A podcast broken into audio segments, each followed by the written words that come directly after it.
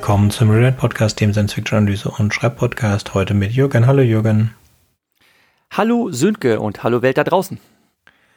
Und heute sprechen wir über Matrix. Und zwar der Anlass dafür ist ähm, Matrix Resurrection, der ist heute rausgekommen ist und Jürgen war gerade frisch im Kino. Genau, ich habe mir den in der Vorpremiere angeschaut. Uh, dann erzähl mal. Muss man den sehen? Ähm, jein.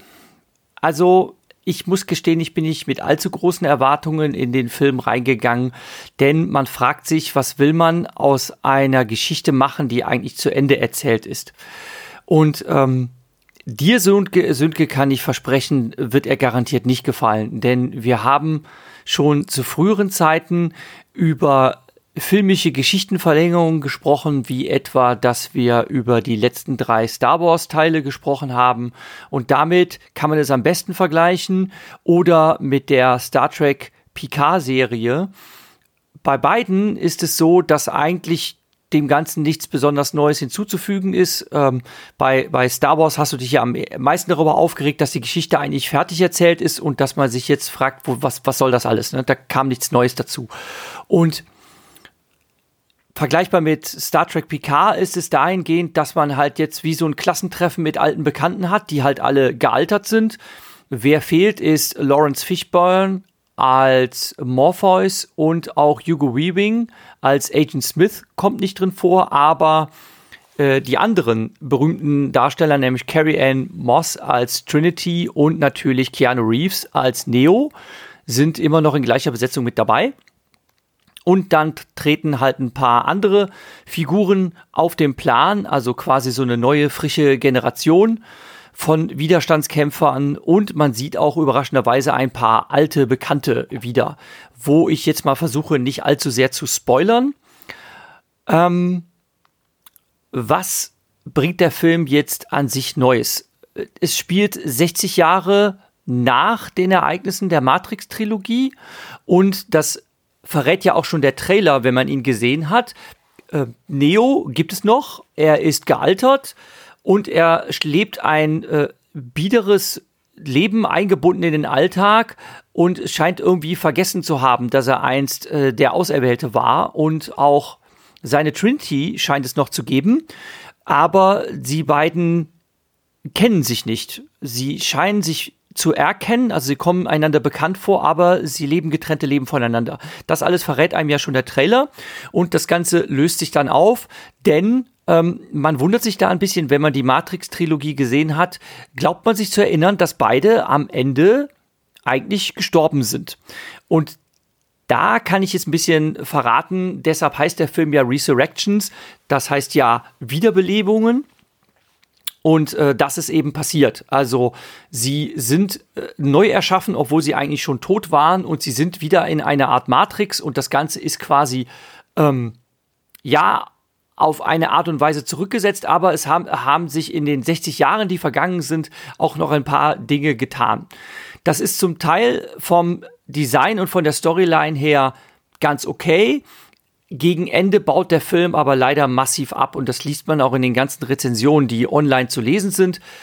Eigentlich hat der Film seine größte Stärke so im ersten Drittel.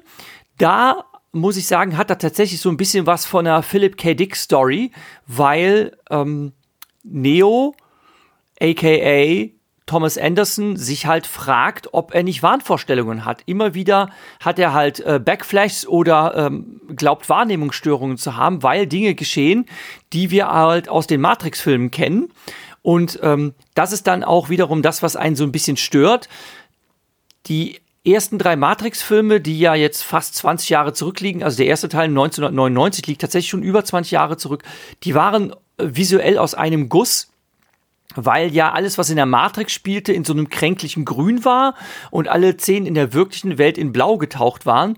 Und diesen Filmlook hält jetzt dieser neue Film nicht durch, aber es sind jede Menge Schnipsel aus den ersten drei Teilen immer wieder mit eingewoben und ähm, das, das stört einen regelrecht, weil das visuell immer total umkippt. Also, dass man halt so grünstichige Szenen sieht als Sekundenaufblitzer, ähm, die einfach überhaupt nicht zum Look des, des neuen Films passen. Das ist irgendwie ein bisschen schade, warum man sich da nicht darum bemüht hat, das irgendwie visuell anzugleichen, denn auch Lena Wachowski, die ähm, damals noch äh, ein Mann war, äh, hat das damals zusammen mit ihrem Bruder gemacht. Jetzt hat sie den Film alleine gedreht. Ähm, wenn man im Abspann genau schaut, dann taucht auch äh, der Regisseurname Tom Tykwer auf.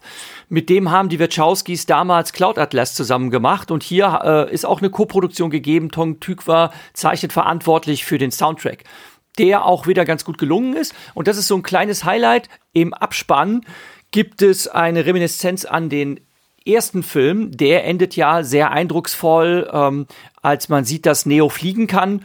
Und ähm, dann läuft äh, Wake Up von Rage Against the Machine und dieser Song ist gecovert worden von einer Band namens Brass Against und mit einer äh, weiblichen Sängerin.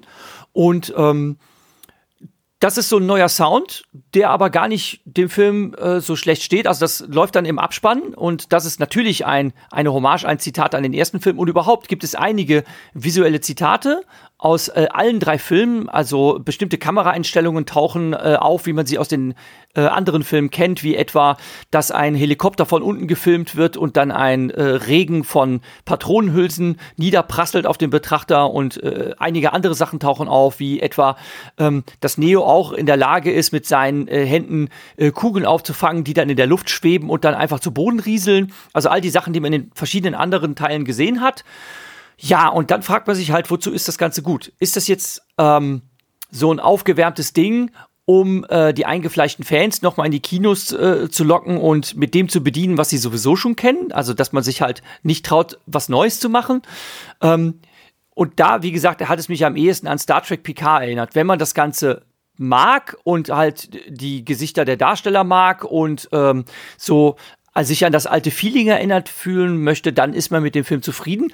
Wenn man jetzt was besonders Innovatives erwartet, ist man leider enttäuscht. Das einzig Neue ist, ähm, dass Neo einen Kamehameha kann oder einen Palm Blast, wenn man so will. Das äh, sieht man in der Form in den älteren Filmen noch nicht. Es gibt das wie zu erwartende Kung Fu, allerdings nicht mit so schönen Slow-Mo-Szenen wie man das in den anderen Filmen hat, was ich gar nicht so schlimm fand, weil man das ähm, irgendwie in gerade im dritten Teil völlig überreizt hat, also wo man versucht hat, auf diesen Kampfsuperlativen immer noch einen und noch einen draufzusetzen, äh, dessen wurde man irgendwann überdrüssig und das hat man jetzt hier nicht so sehr überreizt. Die paar Action-Szenen, die der Film hat, sind okay, hat man aber in der Form natürlich auch schon so gesehen. Ähm, es gibt ein paar Sachen, wenn man so Online-Rezensionen liest, ähm, dann fragt man sich, ob das jetzt tatsächlich ähm, eine zeitgenössische Anspielung sein soll auf äh, sehr, sehr düstere Ereignisse, die es gegeben hat. Zum Beispiel glaubt äh, ein äh, Kritiker eine Anspielung auf den 11. September 2001 äh, zu erkennen, als sich nämlich äh, die Leute aus dem Hochhaus gestürzt haben in ihrer Verzweiflung. Und ähm, es gibt eine ähnliche Szene in dem Film. Mich hat das jetzt nicht unbedingt daran erinnert. Ähm, Fände ich auch ein bisschen schräg, das damit zu vergleichen. Ähm, eine Szene, die in einem japanischen Zug spielt, ähm, ähm, wirkt zeitgenössisch, weil die Leute in diesem Zug alle Masken tragen, was ja in Asien sowieso schon lange üblich ist. Und äh, da ist es natürlich so in der Pandemiezeit etwas, was einem jetzt fast schon ein bisschen erstaunt, dass man nicht ständig Leute mit Masken rumlaufen sieht. Okay, ansonsten ähm, weiß ich, da würde ich sagen, der Film ist so, um ihm eine Note zu geben auf der Skala so von, von 1 bis 6, würde ich ihn also als befriedigend einordnen. Befriedigend bis ausreichend. Es ist nicht der Knaller, aber ja, man kann ihn anschauen möchte ich mal so sagen. Hm. Und was ist jetzt für eine Story? Ja, ich, also ich habe keinen Bock, den anzugucken. Nicht nach dem Trailer. Trailer sah mhm. aus wie ein schlechter Ding. Also, tut mir leid, ich habe schon ein paar Mal gesagt, die Wachowskis haben die Matrix gemacht und das ist ein ganz guter Film. Animatrix ist nett. Mhm.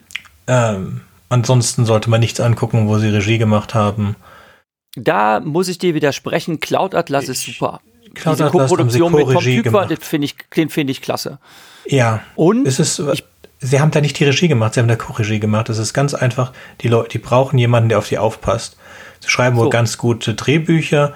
Wie, wie Vendetta haben sie Drehbuch und Produktion gemacht, der ist sehr gut. Also gehen wir mal ganz mhm. kurz durch. The Assassin's Killer kenne ich nicht, Bauen kenne ich nicht, Matrix, Animatrix, Matrix Reloaded, Matrix Revolutions, Vivi Vendetta, Speed Racer, Ninja Assassin, Ninja Assassin, nur Produktions, schlechtester Film aller Zeiten. Überhaupt ein Film Ninja Assassin. Ich dachte immer, Speed Racer wäre der schlechteste. Der, der hat so miese Kritik gekriegt, dass ich den bis immer noch nicht geguckt habe.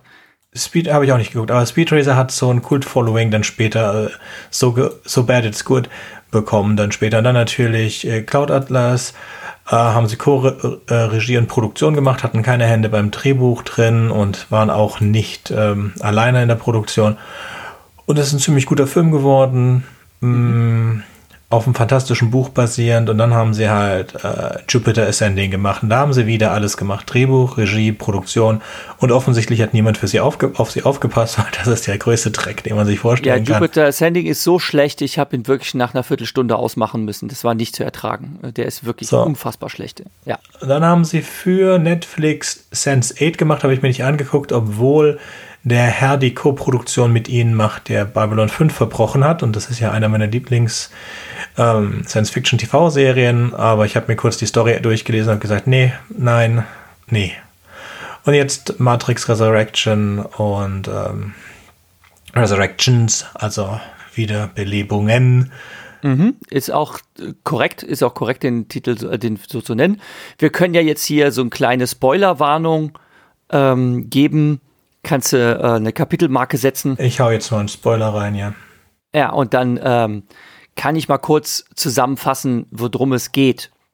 Also, wir lernen Neo beziehungsweise äh, Thomas Anderson neu kennen als einen gealterten Mann, ähm, einen etwas abgehalfterten, ausgebrannten Hipster, der als Spieledesigner wohl tätig ist. Und wir erfahren, dass Matrix wohl ein äh, richtig cooles Computerspiel gewesen sei und ähm, dass diese gesamte Geschichte eigentlich gar nicht existiert hat, sondern einfach nur virtuell passiert, äh, also geschehen wäre.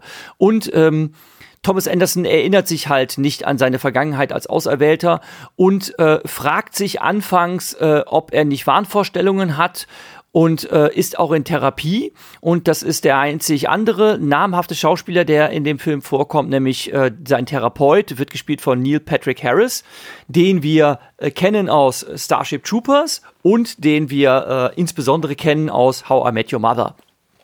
Und er spielt den Therapeuten von Mr. Anderson, der ihm oh Wunder, blaue Pillen verschreibt, um ihn zu beruhigen. Und wir wissen ja, was es mit diesen blauen Pillen auf sich hat. Die behalten die Leute in ihrem Glauben an diese künstliche Welt, in der sie sich befinden. Aber es kommt immer wieder zu Aufbrüchen aus der Realität. Und ähm, das Ganze beginnt ein bisschen verschwurbelt, dass man anfangs glaubt, dass, äh, dass die Anfangsszene von dem allerersten Matrix-Film nachgespielt wurde. Ähm, das ist auch der Fall, aber mit anderen Darstellern und ähm, das ist eigentlich noch ein, eine originelle Idee, dass es für diese ursprüngliche Szene äh, wo nämlich äh, Trinity ganz am Anfang ähm, von Polizei gestellt wird und dann man die erste ähm, ja, ikonische Szene sieht, wo äh, Trinity hochspringt, äh, diesem ersten vom SWAT-Team äh, niedertritt, dann an der Wand langläuft und die Leute mit, Kong, äh, äh mit super Kung-Fu-Moves äh, niederstreckt. Und genau diese Szene sieht man nochmal, aber mit einer anderen Trinity, äh, die ähnliche äh, Frisur hat und auch ähnliche, aber nicht gleiche Klamotten. Ich weiß das von den Details her tatsächlich, weil ich mir, bevor ich heute mir den vierten Teil angeschaut habe, tatsächlich in einer Druckbetankung die ganze Trilogie nochmal reingezogen habe. Und da muss ich wirklich sagen, das hat nicht geschadet, weil halt ganz viele Zitate drin vorkommen, ganze Anspielungen, Name-Dropping und sonst was. Und hätte man das vorher nicht alles schon mal aufgefrischt, würde man ein bisschen den Überblick verlieren. Okay, weiter. Ähm, wir sehen halt diese Szene, die nochmal neu gedreht ist, aber ähm, mit ein paar äh, seltsamen Abänderungen. Nämlich, dass es erstens Augenzeugen für diese Szenen gibt. Hinter einer Wandverkleidung stehen äh, zwei andere Leute, die sich wohl auch in der Matrix befinden. Also die sich da reingehackt haben ähm, und die beobachten das Ganze ähm, äh, als, als Zaungäste. Und dann denkt man sich, okay, das ist ja eine interessante also ein interessanter Twist und die fragen sich auch, was das für eine Szene, also was die da gerade sehen. Und äh, was dann auch noch passiert ist, dass der Agent Smith ankommt mit seinen anderen Leuten und das ist auch der Originaldialog. Nur der Agent Smith ist auf einmal ein Schwarzer und sieht aus wie Morpheus, beziehungsweise er ähnelt Morpheus, aber es ist er nicht. Und ähm, er sagt halt auch, nein, ihre Männer sind längst tot, geht da rein und das ist erstmal alles sehr verwirrend. Und dann kommt es halt zu einem Twist, dass dieser Morpheus tatsächlich eine ähm, programmierte Reinkarnation ist von dem Original Morpheus, der mittlerweile nicht mehr lebt, weil das schon 60 Jahre später ist und er ist schon längst gestorben. Und ähm, dieser gar kein wirklicher Agent ist, sondern äh, eine Art ähm, Vermischung aus dem Smith und dem Morpheus, der dazu gedacht ist, Neo zu erretten. Also er ist dann nachher an der Rettungsaktion beteiligt, die ähnlich läuft, dass ihm halt die blaue Pille und die rote Pille angeboten wird und der die Entscheidung treffen muss, äh, will er aus seiner äh, Scheinwelt austreten oder will er weiter ähm, in der Scheinwelt bleiben. Äh, da gibt's auch viele Zitate von dem ersten Matrix-Film, äh, auch mit dem Set-Design und so weiter. Und wirklich bis dahin ist der Film eigentlich noch einigermaßen originell.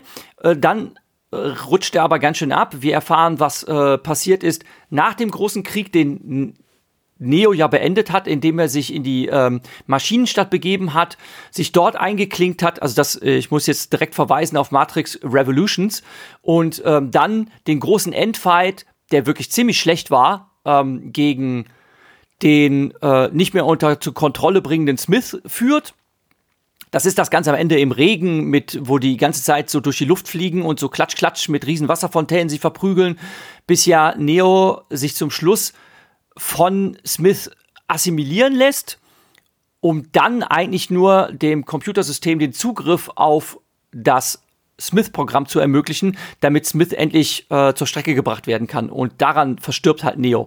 Und ähm, so ist ja der dritte Teil geendet. Und das war ja der Umkipppunkt, wo die angreifenden Maschinen sich dann davon abgewendet haben, äh, Zion zu zerstören. Und dann war das dieser vermeintliche Frieden zwischen den Menschen und den Maschinen.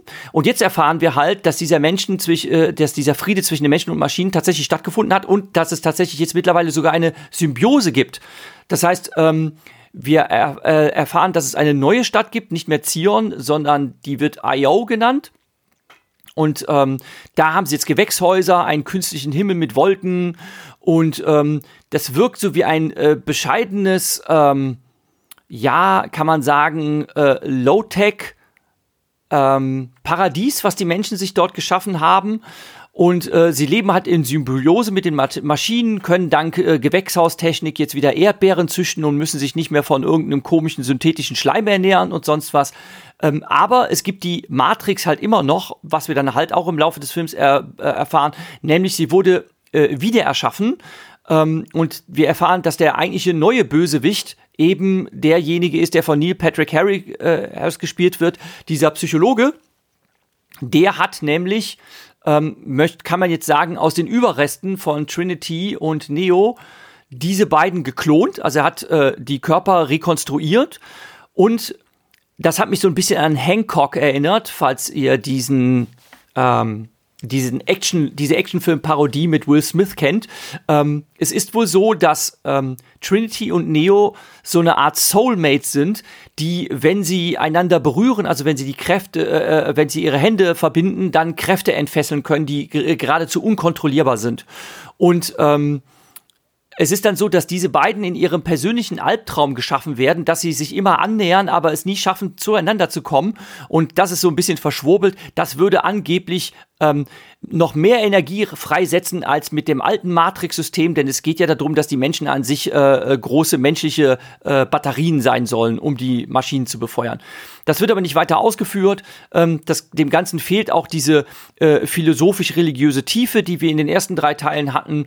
Ähm, es gibt demzufolge auch weniger verschwurbelt philosophische Dialoge, sondern ähm, Neo, der es jetzt quasi geschafft hat, sich selbst zu befreien, will dann seine Trinity auch zurückhaben und ähm, damit ist die Geschichte eigentlich auch zu Ende erzählt. Es geht dann, äh, gibt dann eine große äh, actiongeladene Befreiungsaktion von Trinity, äh, die sich dann zum Schluss auch ihrer wahren Identität erinnert. Und ähm, der finale Twist am Ende ist, ähm, dass nicht Neo die wahren Superkräfte hat, sondern Trinity auf einmal die Superheldin ist. Die kann auf einmal fliegen und ist dann auch die letzte Erretterin von Neo. Und das hat natürlich so ein bisschen, ähm, ja, äh, also das hat mich jetzt gar nicht überrascht, dass das zum Schluss als Twist passiert, denn das ist so diese äh, Transitions, äh, Transionsverweis, äh, da, weil ja die Wachowskis mittlerweile weiblich sind und deshalb gibt es jetzt auf einmal äh, weibliche Superhelden. Und dann denkt man sich so, pff, ja, haut mich jetzt nicht so wirklich um, äh, ist okay. Äh, ich, wie gesagt, äh, war völlig überzeugt, dass du, du, Sönke, das total doof finden würdest. Also wenn du jetzt sagst, du hast vor dir den nicht anzuschauen, weiß ich, du wirst eigentlich nichts verpassen. Ähm, ja, und da ich jetzt nicht so große Erwartungen hatte, war ich jetzt äh, auch nicht so groß enttäuscht. Ähm, ganz okay war die Filmmusik. Ähm, in dem Abspann halt ein sehr cooler Song. Zwischendurch läuft ähm, White Rabbit ähm, von ähm, Jefferson Airplane, also die Originalfassung. Ähm, das passt auch ganz gut. Das ist in so einer Montageszene, wo äh, Neo beziehungsweise Mr. Anderson aufgefordert ist, eben so ein Reboot seines tollen Matrix-Spiels zu machen. Und da ironisiert der Film sich am Anfang nämlich selbst, dass er nämlich aufgefordert wird von seinem Arbeitgeber, ja, die Warner Brothers haben gesagt, sie wollen jetzt einen Spielenachfolger haben, denn da können sie nochmal schön Kohle mitmachen. Ähm, und das ist so gewiss Augenzwinkert. Ach ja, und Agent Smith gibt es auch, allerdings in einer anderen Inkarnation und der hat mir leider am allerschlechtesten gefallen. Also ähm, dieser, dieser Jüngling da mit seinen blauen Augen, ähm, der kann mit Hugo Weaving überhaupt nicht mithalten. Ähm, seine Verhaltensweise und seine Motivation sind auch völlig unlogisch und undurchsichtig. Ähm, er eilt nämlich an einer, in einer Szene sogar Neo und Trinity zu Hilfe. Ähm, warum? Verstehen wir nicht. Danach verschwindet er wieder. Verstehen wir auch nicht lässt ganz große Fragezeichen übrig. Jetzt ist die große Frage, ob man der äh, Zuschauerschaft antut, dass es tatsächlich noch einen äh, fünften und sechsten Teil geben wird, also quasi eine neue Trilogie kommen wird. Ich denke, das wird davon abhängig gemacht, ob ähm, der jetzt genug Publikum zieht, der Film, ob man da investiert, noch äh, zwei weitere Teile zu produzieren, um da irgendeine Kuh zu melken. Ähm, die Kritiken im Netz fallen alle recht durchwachsen aus, aber es sind ja zum Teil auch die Zuschauer, die an der Kasse entscheiden, ob äh, sich da lohnt, weiter in dieses Franchise, wenn es denn jetzt auf einmal eins ist, zu investieren. Das werden wir sehen. Ja. Puh. Puh. also meine weiteren Ausführungen haben es wahrscheinlich nicht besser gemacht. Nee. Nee, es ist äh, noch immer so ein, so ein Mittelding. Also es gibt so dass es gibt die Erzählung, dass die Lana es hinschmeißen hatte wollen nach der Hälfte, weil sie keinen Bock mehr hatte. Sie wollte es abbrechen wegen Corona, die Dreharbeiten. Ähm, ja, hat sie nicht gemacht, weil die, äh, die, die Actors haben, die Schauspieler, Schauspieler und Schauspielerinnen haben sie davon überzeugt, das nicht zu machen. Die Schwester hat ja schon entschieden, dass sie nicht dabei sein wollte. Kluge Entscheidung.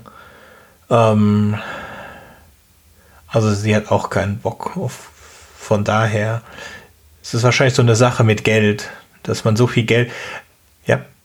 Also wenn ich jetzt so überlege, was ich halt schade finde, ist, dass die neuen Figuren, die jetzt da aufgestellt werden, halt also wirklich ausnahmslos überhaupt kein Profil haben. Also wirklich gar nicht. Ne? Ähm, der einzige, der halt so ein bisschen Wirkung entfaltet, ist Neil Patrick Harris. Ne? Den kennt man halt aus anderen Filmen und Serien und der hat halt eine gewisse Ausstrahlung und das andere sind halt lauter unbekannte Leute, die aber auch also wirklich gar nichts verkörpern. Die sind absolut austauschbar, sie sind absolut profillos und das ist wirklich sehr enttäuschend.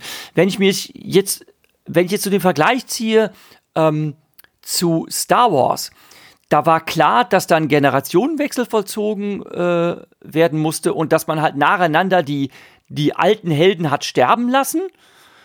Und das ist jetzt hier halt nicht der Fall. Man hat halt zwei von den alten Darstellern, hat man jetzt quasi wieder gecastet. Äh, Hugo Weaving und Lawrence Fishburne hat man irgendwie nicht gekriegt oder die hatten kein Interesse oder was auch immer. Ne? Hat und, Lawrence ähm, Fishburne nicht gefragt. Der ist darum auch sehr unglücklich. Mhm. Das ist zum Beispiel sehr, sehr schade. Ähm, könnte natürlich auch sein, dass Lawrence Fishburne jetzt mittlerweile auch zu alt ist, weil dieser ähm, neue neue Morpheus ist halt ein junger, athletischer, kraftstrotzender Kerl, der auch was hermacht.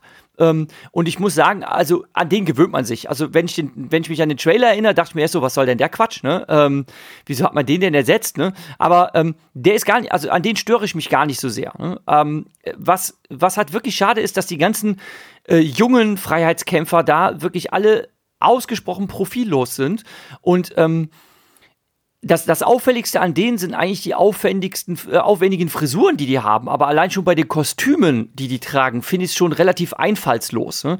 Das hat halt nicht diesen, äh, diesen durchdesignten Schick, den sie ähm, in den 90er-Jahre-Filmen hatten sondern äh, sie haben halt zum Teil ein bisschen quirlige äh, äh Sonnenbrillen auf, ähm, zum Teil äh, tragen sie relativ äh, fantasielose Klamotten, ähm, ja, und es hat halt nicht diesen, ähm, diesen äh, Kampf-Latex-Catsuit-Look oder ähm, dass die äh, Leute halt coole Jacken oder Mäntel tragen oder sonst was. Das ist halt alles irgendwie nicht gegeben. Und überhaupt dieser ganze, dieser ganze kränklich grünstichige Look, der ja die Matrix-Filme so ausgemacht hat, der, der fehlt halt auch. Also das ist irgendwie, hm, ich weiß nicht. Äh, vor allem, wenn man halt weiß, dass es dieselbe Regisseurin ist, äh, wundert man sich ein bisschen, warum nicht so die charakteristische Handschrift gegeben ist. Es fehlt auch, äh, also völlig an so ikonischen Szenen und Kameraeinstellungen, die wirklich in allen drei Filmen zu, äh, zu finden gewesen sind. Natürlich insbesondere im allerersten. Und das vermisst man eigentlich. Es, ist, es gibt keinen einzigen äh, einprägsamen Visual aus dem gesamten Film. Das Einzige, was ich vielleicht noch zugute halten könnte, ist die Schlussszene, wo halt äh, Trinity und Neo äh, angeflogen kommen. Ähm, ein Riesenloch in das Haus schlagen von dem äh, Psychiater, dessen Namen ich jetzt vergessen habe. Und äh, Neil Patrick Harris sitzt dann, wie es sich so für einen Sigmund Freudschen äh, Psychiater gehört, in so einem roten Ohrensessel und ist dann ganz, ganz lässig drauf. Und dann hält er so eine halbphilosophische Rede im Sinne von, ja, ähm, ist zwar schön, dass ihr mir jetzt äh, hier erzählen wollt, dass ihr die Welt umgestalten wollt, aber es wird euch eh nicht gelingen. Und ähm, die Leute wollen sowieso hier in ihrer angepassten Welt bleiben. Das ist so ein bisschen Philosophieansatz. Ähm, was vielleicht doch tatsächlich so ein bisschen zeitgenössische Kritik sind, weil, äh, ist, weil äh, so der Jugend von heute ja auch vorgeworfen wird, sehr, sehr angepasst zu sein und dass niemand mehr individuell sein will und sonst was.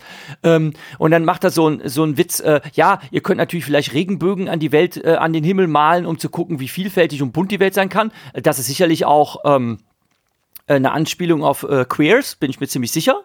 Ähm, und dann sagt äh, Trinity nämlich auch, das mit den Regenbogen ist eine gute Idee, das machen wir. Und ähm, dann haut sie ähm, diesem Psychiater halt mehrmals äh, eine rein und äh, dann passieren halt so ein paar Slapstick-Nummern. Also einmal haut sie ihm den Kiefer weg, ähm, den muss er sich dann wieder ankleben und einmal äh, schnitzelt sie den Kopf ab, also so ähnlich wie ein Highlander und äh, dann wird er wieder hergestellt. Also sie macht das dann auch mit dem Fingerschnippen. Also sie zeigt dann auch, dass sie die Macht hat, äh, sein, äh, also seine äh, digitale Projektion einfach Kraft ihres Willens wiederherzustellen. Also man sieht halt, sie hat jetzt auch äh, Superkräfte, mit denen sie die Matrix formen kann.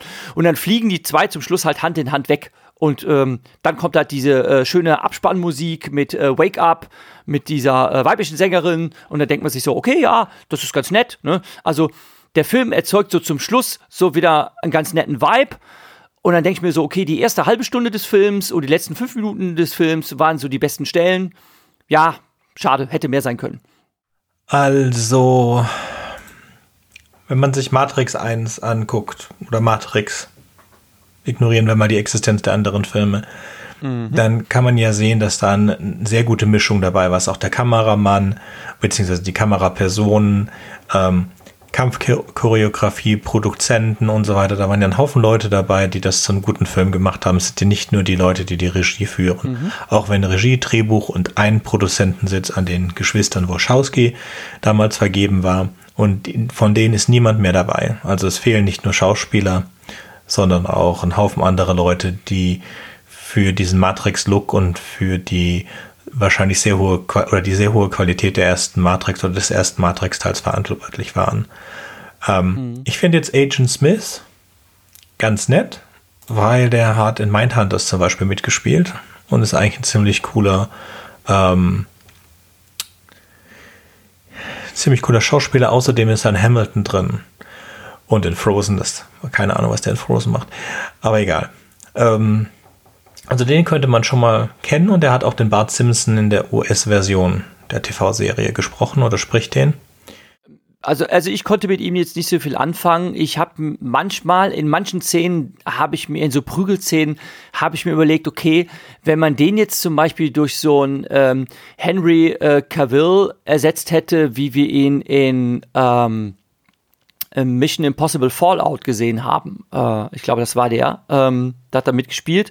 Ähm, da hat er auch so ein böse, äh, so, so ein Schurken gespielt, der einfach äh, so ein richtiger Brute war, äh, der dann ähm, den Tom Cruise irgendwie äh, auch ähm, durch ähm, durch die Räume geprügelt hat und so weiter. Und äh, das, da hat er einfach sehr überzeugend gewirkt. Und ich dachte mir, der wirkte irgendwie so wie so ein etwas bübischer ähm, Henry Cavill. Äh, also der war auch athletisch, aber er hatte einfach, es hat ihm nach meiner Meinung nach völlig an Ausstrahlung gefehlt. Und wenn man schon Hugo Weaving durch so einen anderen ersetzt, dann muss der aber auch ähm, entsprechendes Profil haben, um irgendwie zu wirken. Ja, und übrigens dieses gesamte Agent-Ding, das, das fehlt komplett. Sondern jetzt ist es einfach nur so, dass äh, jeder in dieser Matrix in Bot, in, in einen Bot verwandelt werden kann und dann haben die einfach nur ähm, so diesen Matrix-Regen in ihren Pupillen und dann bewegen sie sich halt wie so eine Zombie-Armee, aber man erkennt sie halt nicht als Agents. Und das finde ich auch so visuell so ein bisschen unzufriedenstellend. Also man hat halt alle möglichen pff, äh, nichts hermachen und Komparsen da rumlaufen, ne, die jetzt irgendwie überhaupt nicht so großartig äh, als Bedrohung wahrgenommen werden. Das sind einfach Leute, die sich auf einmal seltsam verhalten. Und da dachte ich mir auch so, hm, weiß nicht, hätte man anders machen sollen oder können. Äh, was, was eine interessante, witzige Neuerung ist, da machen sie sich auch darüber lustig, ja, wir müssen auch keine Telefone mehr anrufen. Ähm, sie sie äh, treten jetzt durch die Spiegel. Also wann immer sich irgendwo ein Spiegel befindet, kann der als Portal benutzt werden oder manchmal springen sie auch einfach durch ein Fenster, um einen Ausgang zu nehmen. Äh, das ist visuell eine ganz nette, witzige Idee, weil sie zum Beispiel in einer Szene äh, durch einen eigentlich viel zu kleinen äh, Spiegel flüchten müssen, der auf einer Zugtoilette ist. Und da zwängen sie sich dann durch.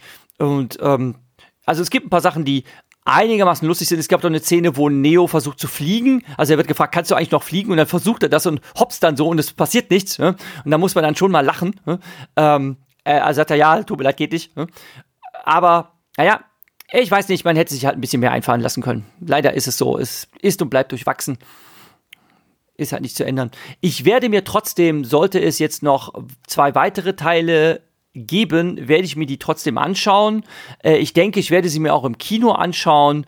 Ähm, da ich jetzt nicht mehr allzu viel erwarte, ähm, werde ich da sicherlich auch nicht allzu sehr enttäuscht sein. Ich möchte als Resümee sagen, dass ein der vierte Teil trotz alledem ein bisschen damit versöhnt, wie eigentlich der dritte Teil ausgegangen ist, denn ich fand die ursprüngliche Trilogie wurde einfach immer und immer schlechter. Und der dritte Teil war von seiner gesamten Storyline für mich unerträglich. Und ich dachte mir auch so, warum muss ich die dann so, äh, muss ich die dann so unrühmlich krepieren sehen, die beiden Helden äh, des Films und oder gut, eigentlich war ja nur Neo der einzige Held. Ähm, Trinity war eigentlich nur die Zeilengeberin und hatte jetzt nicht so wirklich Profil. Aber wa warum muss ich die dann so am Ende sterben sehen? Das, das mag ich irgendwie nicht. Äh, dass auf einmal alles heile Gänzchen ist, das fand ich so völlig unbefriedigend. Äh, pff, ja. Und ähm, ach, uh, by the way, ähm, der ähm, die Software-Schmiede, für die ähm, Anderson arbeitet, heißt Deus Machina. Natürlich ohne das X. Ich finde schön, dass es dir gefallen hat naja, gefallen, ja, es, also gefallen, äh, es war äh, okay, es war durchschnittlich. Ne? Also ähm, es war jetzt nicht so, dass ich mich so sehr ärgern würde über rausgeworfenes Geld, ne? äh, denn den kann man sich halt anschauen, wenn man halt nicht, nicht allzu viel erwartet. Ne? Ähm, äh, wo ich halt, äh, ich weiß, wie das damals nach dem ersten Matrix-Film war. Da habe ich mich auch schon gefragt, der Film der war so super cool, wie will man das eigentlich noch steigern? Und ich fand den zweiten Teil, fand ich schon irgendwie durch, durchwachsen, wo ich mir dachte, es gab ein paar Szenen, die waren einfach so drüber, dass ich sie total albern fand. Ne?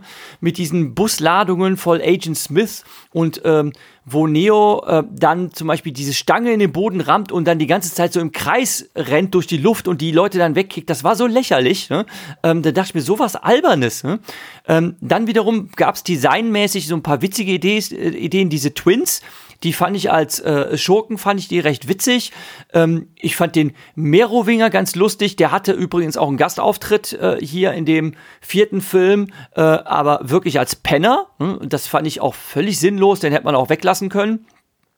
Und ähm, also es gab einige äh, sehr witzig anzuschauende Figuren auch im zweiten und dritten Teil. Ähm, aber die Storyline, die wurde halt wirklich immer schlechter. Und das hat mir leider missfallen. Und hier, der Teil versöhnt ein bisschen so damit, dass sie quasi wieder leben, aber sie sind halt quasi künstlich wiedererweckt worden und ähm, sie haben sich wieder erneut aus der Matrix befreit. Und man könnte jetzt überlegen, ob man aus dem, was man jetzt im am Ende dieses vierten Teils hat, ob man da jetzt vielleicht noch mal einen neuen coolen Film draus machen könnte immerhin wäre das Potenzial dazu gegeben. Müsste man halt gucken, was man daraus macht. Hm? Man hat sich ja auch ähm, bei dem Teil 2 und Teil 3 sehr darum bemüht, dem Ganzen eine, wenn auch verschwobelte philosophische Tiefe zu geben, wie die, mit der Fragen, ja, wenn das äh, Orakel doch auch ein Programm ist, wie kann man dem Orakel eigentlich trauen? Und dann lernt man den Architekten kennen und stellt fest, dass das eigentlich ein ganz großer Plan ist, äh, dass die Matrix schon mehrere Iterationen erfahren hat und so weiter. Und das ist, eigentlich ist es kein uninteressanter Twist gewesen, nur was man am Schluss daran aus gemacht hat, das hat mir halt nicht gefallen. Ich mag es halt nicht, wenn die, wenn die Helden so un, unrühmlich sterben. Das ist halt nicht so mein Fall. Ne? Ich mag lieber Happy Endings. Naja, und jetzt gibt's die halt wieder. Es gibt eine neue Matrix, es gibt einen neuen Bösen, äh, den man bekämpfen könnte. Ähm, man könnte überlegen, äh, dass man aus diesem Agent Smith noch was macht, ne? weil der, nachdem er denen geholfen hat, gesagt, ja, äh, hiermit endet auch unsere unvorhergesehene Allianz und dann zieht er sich einfach zurück und ist dann weg. Aber es gibt ihn halt noch. Ne? Ähm, es ist undurchsichtig, was der jetzt für Pläne verfolgt. Also es gibt so ein paar lose Enden, aus denen man was machen könnte. Hm? Obwohl ich jetzt nicht die Kreativität hätte, ähm, mir jetzt ein akzeptables Drehbuch zu überlegen, um da jetzt noch zwei weitere äh, gute Teile draus zu machen.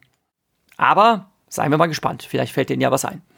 Oder vielleicht wird es das nicht geben, weil ähm, schon an der Kinokasse entschieden wird, äh, dass man das fallen lassen kann, weil es nicht genug hermacht. Ich finde es ja verblüffend, dass wir das immer wieder äh, bei Netflix-Serien jetzt erleben, ähm, dass äh, Sachen kn äh, knallauffall wieder eingestellt werden, obwohl sie unter Umst äh, erstmal sehr äh, groß erwartet wurden und sehr gehypt wurden. Ähm, äh, Cowboy Bebop ist jetzt gleich wieder eingestellt worden oder auch ähm, Jupiter's Legacy ist wieder eingestellt worden. Äh, letzteres hat dir ja zum Beispiel ganz gut gefallen, aber äh, beides lief einfach zu schlecht, dass man gesagt hatte, äh, nö, äh, da wird kein Geld mehr drin investiert, lassen wir sofort wieder fallen. Ja, Streaming läuft nach anderen Regeln als Kinofilme. Da geht es darum, wie viel mehr Leute du auf die Plattform kriegst. Ich habe gehört, etwas äh, dass es soll dieses Zitat geben, keine Ahnung, ob das echt ist oder nicht, aber es hört sich schon irgendwie ähm, richtig an, dass Lana gesagt hat, ähm, lieber mit mir als ohne mir. Ja, weil die Rechte an Matrix liegen ja bei Warner Bros. und hätte Lana weiterhin gemauert und gesagt, sie macht nicht mit, wie ihre Schwester, ähm, was also auch eine Möglichkeit gewesen wäre. Dann hätte irgendwer anders das Geld bekommen und dann wäre auch nichts draus geworden. Sehr wahrscheinlich. Boah, das kann man jetzt sehen, wie man will, aber. Ja, das ist sehr gut, das ist halt das, sehr spekulativ. Ne? Naja, gut, viel Geld dafür wird sie schon bekommen haben. Und Nein, aber dass, dass jemand anders das jetzt nicht gekonnt hätte, da äh, eine gute Geschichte draus zu machen, das, das, ist, das ist spekulativ, das wissen wir ja nicht. Ne? Ähm, Nö, das ist, also, das ist nicht die, das war nicht die Frage, sondern lieber mit mir als äh, lieber mit mir als ohne mir. Also ich lasse lieber mein Kind nicht an irgendjemand anderen geben, wenn ich mit dem Kind meine ich die Firma oder die Film Legacy und riskiere, dass es irgendwer anders kaputt macht, wie zum Beispiel bei Star Wars. Äh, George Lucas hat das ja gemacht, hat gesagt, es interessiert mich jetzt nicht, soll irgendwer anders machen. Ich habe genug Hate dafür abbekommen. Ich bin draußen. Äh, gib mir mal vier Milliarden rüber, Disney, oder was die da gezahlt haben und fertig. Und das hat sie jetzt nicht gesagt, sondern gesagt, okay, gut, dann nehme ich halt das Geld und mach das. Und meine Schwester will es halt nicht machen, fein. Wir versuchen dann schon irgendwas zu machen. Sie hat einen Haufen Leute gepusht, sie hat einen Haufen Leute mit LGBTQ-Hintergrund in dem Film untergebracht. Sie hat auch, ich konnte es nicht finden, aber ich habe gehört, sie hat auch Leute aus ihren Six Sense, äh, äh sorry, Sense 8 äh, Sachen untergebracht und generell hat sie vielen Leuten einen Auftritt in einem Kinofilm gegeben, die auf ihrer, äh, ihren sehr schönen INBV ähm, Vitas bisher nur Serien haben und keine Kinofilme aber schon ziemlich viel gemacht mhm. haben in ihren Karrieren. Also von dem her kann man schon sagen, dass ähm, das war schon Ordnung. Ich glaube, es gibt die Reviews sagen alle, das Drehbuch sei schwach. Vor allen Dingen die, die Ausarbeitung der Charaktere. Es würde sich komplett darauf verlassen, dass man die letzten drei genau. Filme gesehen hat. Und ja, das, das ist mit auch der Hauptkritikpunkt. Ja. Und die, die, die, haben halt kein Profil. Die Figuren haben alle überhaupt kein Profil. Ja. Das ist echt traurig. Und ich komme mir mit sowas komischerweise mit ähm, bei, bei Marvel gut klar, bei Sony Marvel und bei Marvel, aber jetzt bei anderen Sachen nicht. Und ich fand, wie gesagt, ich fand eins sehr gut, zwei, zwei war so ein Fragezeichen, das kann jetzt alles im dritten Teil äh, gut werden oder alles im dritten Teil richtig schlecht werden. Das war ja, so zwei, halt war so. passiert. Genau, dann war der dritte Teil so wirklich, boah, echtes Vollversagen meiner Meinung nach. Und dann hatte ich einfach auch keinen Bock mehr. Dann habe ich gesagt, okay, Teil 2 ist auch weg für mich. Und wenn ich hatte auch, hab auch nichts erwartet genauso. vom dritten. Ging mir ganz genauso. Und ich bin auch der Meinung, dass das Matrix 1 eigentlich so schön endet, man hätte das gar nicht fortsetzen sollen. Das ist wie bei Highlander. There can be only one. Alles, was man danach gemacht hat, war nur noch Rotz. Das, das völlig überflüssig. Das hätte man alles lassen sollen. Ne? Man hätte nur den einen Highlander-Film machen sollen und damit wäre es gut gewesen. Hm? Ja. Und ich finde das so schlimm, bei Matrix, Matrix haben sie auch immer behauptet, es sei als Trilogie geplant gewesen. Und das glaube ich so absolut überhaupt nicht.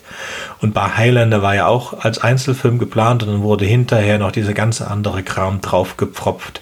Mehrere Filme, mehrere TV-Sendungen, Zeichentrick, alles der mögliche. Zweite Film, der zweite Film ist so ein Müll, die haben die ganze Story verschwurbelt, haben die ganze Story wirklich schlecht geschrieben. Das war so ein Mist. Ne? Das hätte man, hätte man nicht machen sollen. Das war echt ein Verbrechen.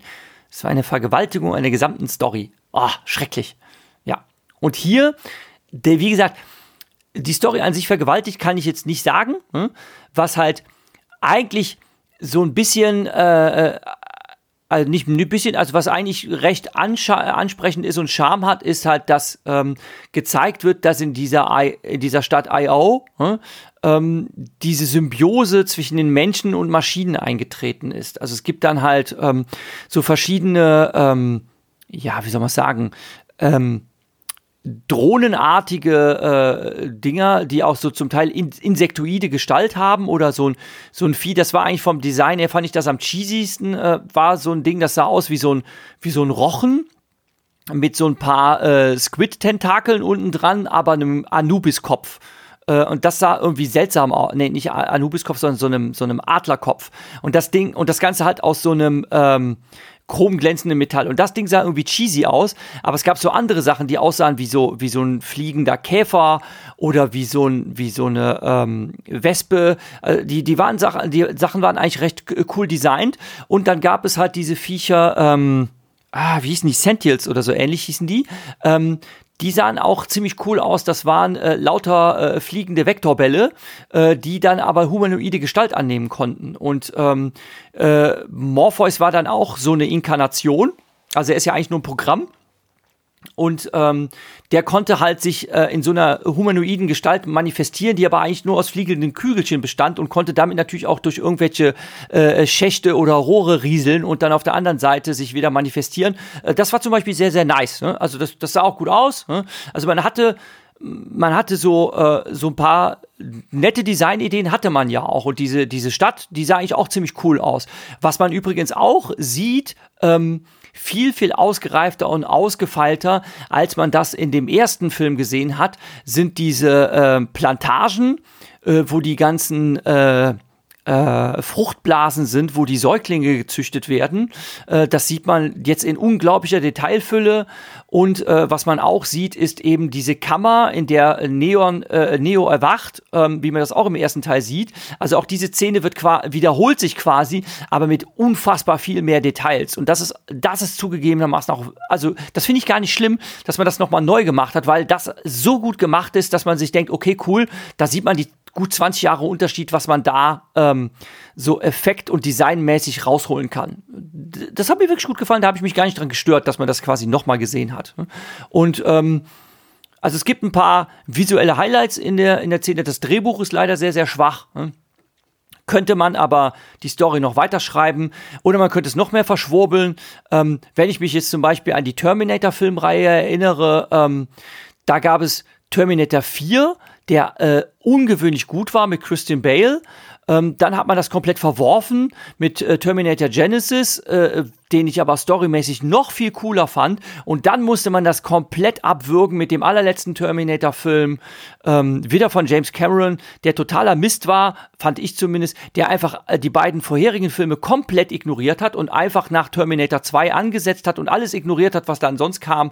Ähm, und damit hat man das Franchise dann zu Grabe getragen ähm, mit einer wie ich finde, total blöden Idee, äh, diese Story weiterzuerzählen.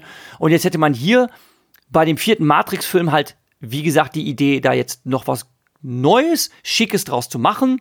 Oder man vergeigt es, wie man es bei der letzten Star Wars-Trilogie gemacht hat. Dass man sagt, okay, wir haben jetzt äh, eine Figur sterben lassen. Äh, es ist klar, dass die anderen auch alle nacheinander sterben müssen. Wir haben Generationenwechsel, wir können uns jetzt was Neues einfallen lassen und das hat man dann halt nicht gemacht.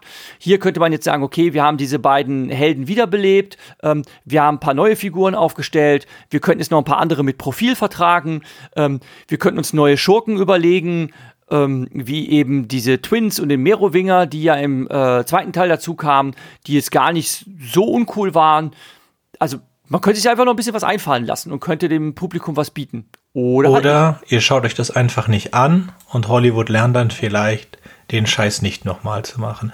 Weil, wenn ihr euch den Scheiß anguckt, dann machen die so weiter. Wenn ihr euch den nächsten Star Wars-Film anguckt, dann machen die noch einen. Und wenn jetzt nur genügend Leute sich diesen Matrix-Film angucken, dann kommt noch einer. Und schon den wollte niemand haben. Nicht einmal die Regisseurin wollte diesen Film haben. So, anyway, es gibt mehr als zwei Terminator-Filme. Das bin ich auch sehr froh, dass mir das entgangen ist bis jetzt. Und Echt jetzt? Ich, du hast die alle nicht gesehen? Echt, du hast nach Terminator 2 hast du dich verweigert, irgendeinen weiteren Terminator-Film zu gucken. Das ist aber schon ein bisschen schade. Ich meine, Terminator ja. 3 ist wirklich schlecht. Äh, der, der, war auch sehr enttäuschend. Jürgen, ich kenne die Dann, Filme, aber jetzt die sind alle ah, wirklich okay. so schlecht, dass Dann ich die Ironie nicht verstanden. Ja, ich bin nee, ein bisschen, das, da, da muss ich dir widersprechen. Da muss ich dir ja. widersprechen. Nee. Aber du guckst dir, hast dir Matrix angeguckt. Danke. Danke, danke, danke, Jürgen, dass du die Matrix angeguckt hast. dass ich das auf mich genommen habe. ja. Ich habe mir den ja, Trailer zweimal angeguckt und habe dann gedacht, ja, schaue ich jetzt Matrix an, habe ich entschieden, nein, ich habe keinen Bock ich habe mir den Trailer gar nicht äh, so auf, aufmerksam angeguckt, weil ich äh, es hasse, dass die Trailer meistens zu viel spoilern. Ich habe halt nur mitgekriegt, ähm, äh, dass äh, Neo alt geworden ist, dass es Trinity auch noch gibt, aber dass die sich nicht kennen, das habe ich mitbekommen und dass Morpheus jetzt anders aussieht. Das ist das, was ich aus dem Trailer mitgenommen habe und den Rest habe ich mir absichtlich nicht so aufmerksam angeguckt, weil ich das hasse, dieses, dieses Gespoiler. Aber ich habe mir White Rabbit dann in die von Pink und in Originalversion in meine Playlist fürs kreative Schreiben gesetzt und ich denke, was Es gibt eine Version von Pink. Ich dachte, ich Die dachte, im Trailer, das ist Pink. Das ah, ist okay, nicht das, das Original. Äh, das wusste ich nicht. Ja, ähm, hier, äh, also im Film kommt das Original von Jefferson Airplane und dann gibt es halt noch eine super coole Version äh, von äh, Emiliana äh, Torini oder wie heißt. Den Namen kann ich nicht richtig, nie richtig aussprechen. Ähm, die Version finde ich richtig, richtig cool. Die war damals bei Sucker Punch dabei. Also diese, diese Version von Sucker der Emiliana Punch. Torini. Super. Äh, der, der, der, also die Interpretation ist auch toll.